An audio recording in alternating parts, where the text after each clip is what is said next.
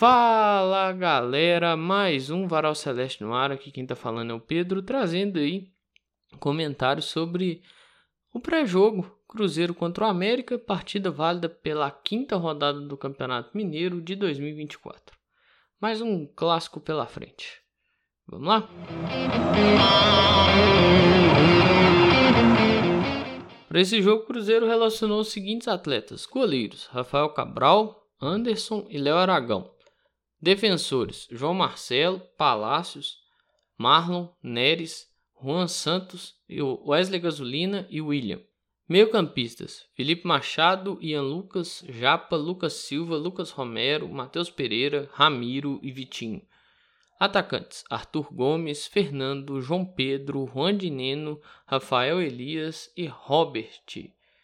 Tivemos, temos aí, né, a volta do Rafael Elias, a relação. Temos as ausências, né, do Matheus Vital, continua sendo ausência, o Fernando Henrique, que olha, não consegue estar inteiro para jogar, né? Aí fica difícil. Rafa em ausência. Mas assim, velho, o Rafa Silva é até uma boa segurar, né? Não adianta forçar muito, ainda mais um cara que tem histórico de lesão. Então tem que tomar cuidado. Tem a ausência do Zé Ivaldo também, mas aí é por outra questão, que é a questão de três cartões amarelos. Né? Até a esposa dele fez um post até engraçado lá no, no X, né, no Twitter, sobre essa questão da suspensão dele. Ele vai assistir do lado de fora aí junto com a esposa e com o filho. Vamos ver, cara. Ver que Cruzeiro apronta. Né? Você tem aí o Rafael Elias, que faz aqui a função mais centralizada de volta. Que talvez é bem provável caça um caminho, né? Tal qual Palácios. Vamos ver o que o Cruzeiro coloca na zaga. Afinal de contas, tem o Neres, mas não tem o, o Zé Ivaldo. Vamos ver se vem com o João Marcelo é ver quais são os movimentos que o nosso treinador vai colocar aí né, em campo para esse clássico contra o América. Que assim, não é um clássico com a proporção que é um Cruzeiro e Atlético, mas tem sua rivalidade e tudo mais. E traz certas preocupações. O América é um dos times aí que tem 10 pontos, né? Junto com o nosso. E só também, né? São os dois times com 10 pontos vão se enfrentar. O América tradicionalmente dificulta a parada, né? É até uma brincadeira que às vezes acontece, né? Pô, quando o América joga contra o Cruzeiro, vira um outro time, né? Mas o América tem boas bons dados e boas partidas, bons desempenhos dentro do campeonato. Não é tipo, ah, ganhou na base da sorte, não. Tem um empate que foi contra o Itabirito e tem três vitórias, né? ganhou do Uberlândia 2 a 0 e tem duas goleadas, né? Um 6 a 1 contra o Ipatinga na casa do Ipatinga e um 6 a 0 contra o Pouso Alegre. O América é líder do grupo dele, tem 10 pontos, 14 gols marcados e um gol sofrido, 3 gols de saldo. É até o que nos deixa com a segunda campanha geral, né? Porque o Cruzeiro também tem os mesmos é, 10 pontos, mas o América tem gols marcados a mais, saldo a mais, né? mais que né? são três vitórias e um empate para os dois times, mas tem essa questão, trazendo aí o é que o América não tem, né?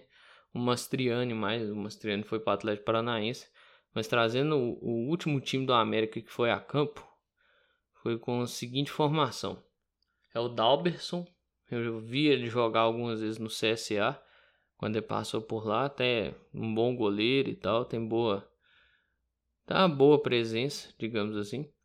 Matheus Henrique, Ricardo Silva, Júlio César, Marlon Lopes, bom lateral esquerdo. Juninho Ali, já velhos conhecidos. Fabinho, foi pela direita. Moisés, Moisés aquele mesmo, Moisés, né? Passou também no Palmeiras. Vitor Jacaré, também velho conhecido né, nos enfrentou pelo Bahia, o Renato Marques. Aí o Daniel Borges, Rodriguinho, Felipe Amaral, Martim Benítez e o Varanda. O treinador é o, o Cauã. Cauã que foi, se eu não me engano, muito. teve ali um tempo trabalhando com o Lisca, né, como auxiliar. É um cara que consegue armar bons times, então tem que estar muito atento, com estrutura defensiva muito sólida e ataques muito precisos. Então, assim, é, é muita atenção. Vai, é um jogo que vai exigir do Cruzeiro muita atenção. Então tem que ter muita, muita paciência, muita calma, viu, torcedor?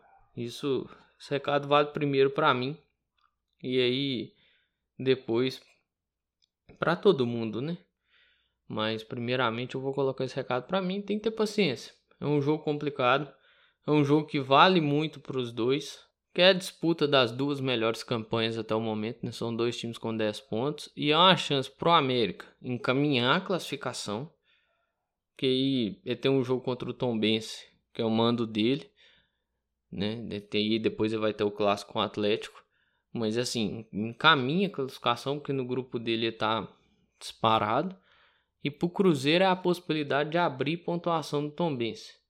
Então, nessa passagem na tabela eu vi que o Tom Bense empatou com o Atlético. O Tom Bense foi a 9 pontos, o Cruzeiro abriria 4 pontos, né? Então, e sai para dois jogos fora contra o Democrata e contra o Pouso Alegre.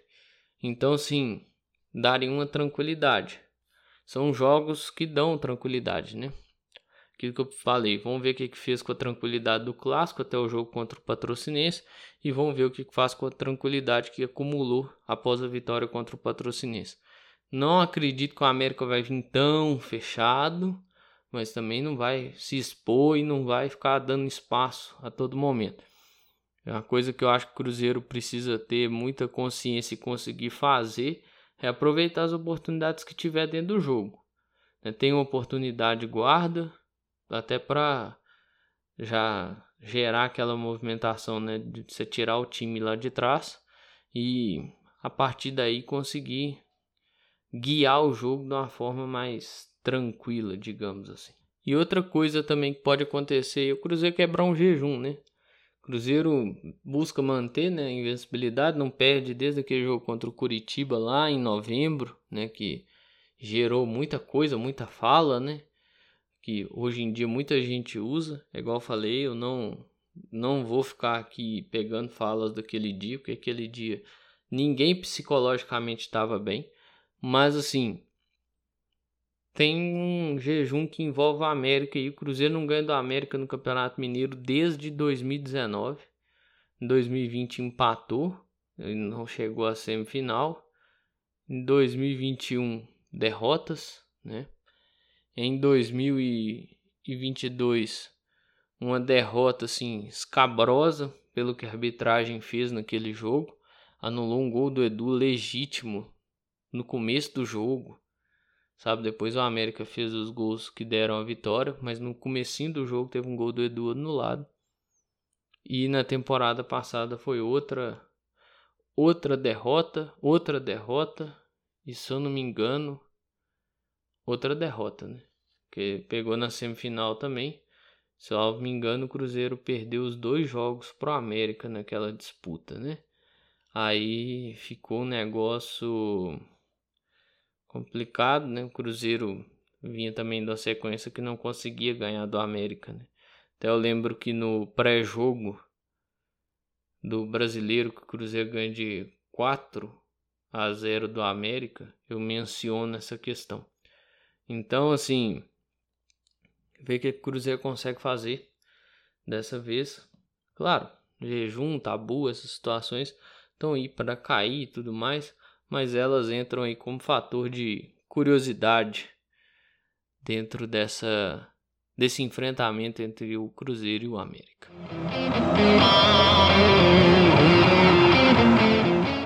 Duas situações aqui até para caminhar o encerramento do episódio. A saída do Wesley, parece que o Wesley vai para o Internacional. Assim, Coração que se conseguir render lá, beleza e tal. Agradecer o Inter também, se estiver levando mesmo, brigadão. Um grande abraço. Sucesso aí na sua caminhada, mas aqui não rolou. É, eu vi uma opinião do Vinícius Grisse e se chegar, quiser debater, o microfone aqui está sempre aberto. Eu vi a opinião do Vinícius Grisse sobre o Cruzeiro não conseguir arrumar um atleta no nível do Wesley. Olha, eu evito fazer esse tipo de, de afirmação. se vai, se já tem um melhor, se vai arrumar um melhor, se é mais fácil arrumar um melhor do que tentar recuperar o Wesley. Eu evito de fazer esse tipo de afirmação. Porque é o seguinte, essa afirmação só pode ser feita daqui 10 meses mais ou menos. No final da temporada. É ver o que, que o Wesley consegue desempenhar e ver quem vai estar aqui consegue desempenhar. Que o Wesley pode ir para lá e desempenhar e quem está aqui não desempenhar, e aí a afirmação dele ser, ser válida, envelhecer bem, ou pode acontecer o contrário. Wesley ir para lá, também não conseguir desempenhar, não conseguir se firmar, e quem está aqui conseguir desempenhar, conseguir se firmar. Aí vai envelhecer mal. Então, essas coisas, futurologia e tal, às vezes a gente dá um pitaco aqui, outro ali, mas tomando muita cautela. Né? Essa situação de ah, não vai conseguir, não, não, não tem como conseguir alguém para suprir a ausência que o Wesley vai gerar. Isso aí não é uma coisa que vai, digamos, se confirmar na próxima semana ou daqui a um mês.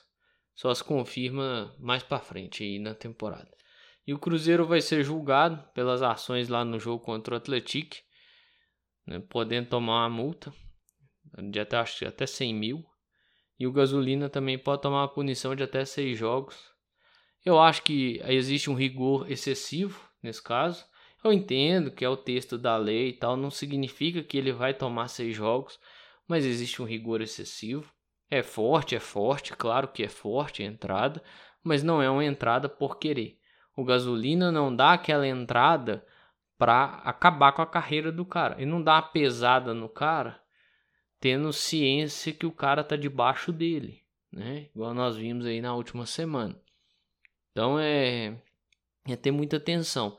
A ver também quais são os próximos movimentos, né? Dessa questão de, de promotoria, julgamentos, né? Afinal de contas, tivemos times aí que com a sócia torcida dentro do estádio teve muitos problemas, né? Vamos ver qual, ser, qual será a postura para tais julgamentos. Porque não pode ser só um clube ser julgado, cara. Só um clube ser, ser ter problemas aí, né? Com essas questões de julgamento igual o Cruzeiro tem. Claro, existem alguns erros, erros do Cruzeiro, né? De torcedores que atiram objetos e bombas no gramado, mas eu não estou debatendo só isso aqui.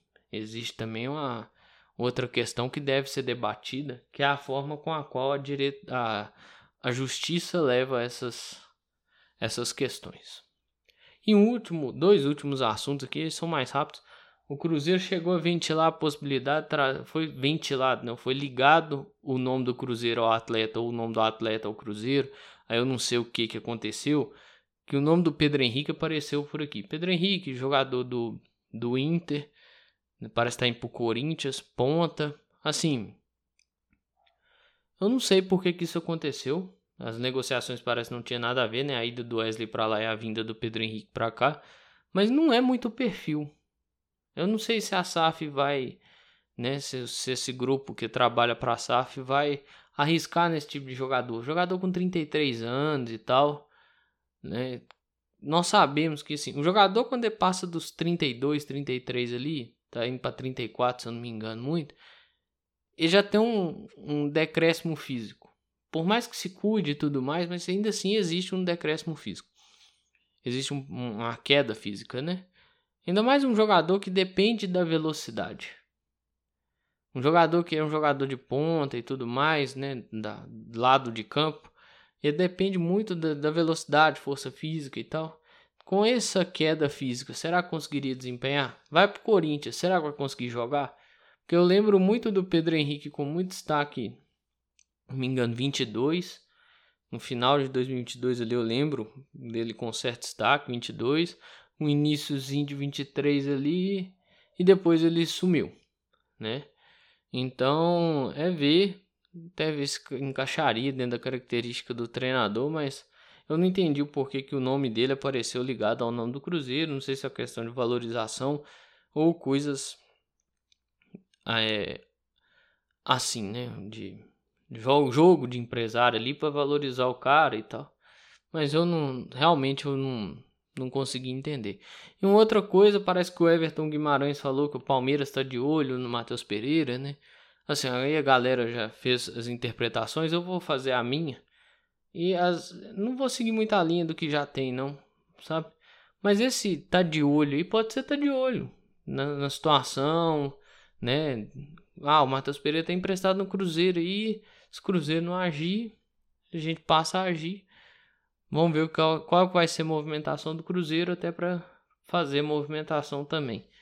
Né? Esse tá de olho aí me parece muito mais observando o que, que vai acontecer do que fazendo uma proposta em si, porque se eu não me engano, acho que o Guilherme trabalha no Versus Sport, que trouxe, né, que o Matheus Pereira não foi procurado e nem consultado, né? Estar, estar de olho, eu levei muito mais numa de, olha, observando ali, monitorando a situação, qualquer coisinha que não andar, o Cruzeiro não andar no caminho de adquirir o atleta, Palmeiras vai tentar ali fazer uma, uma jogada para levar o atleta para lá.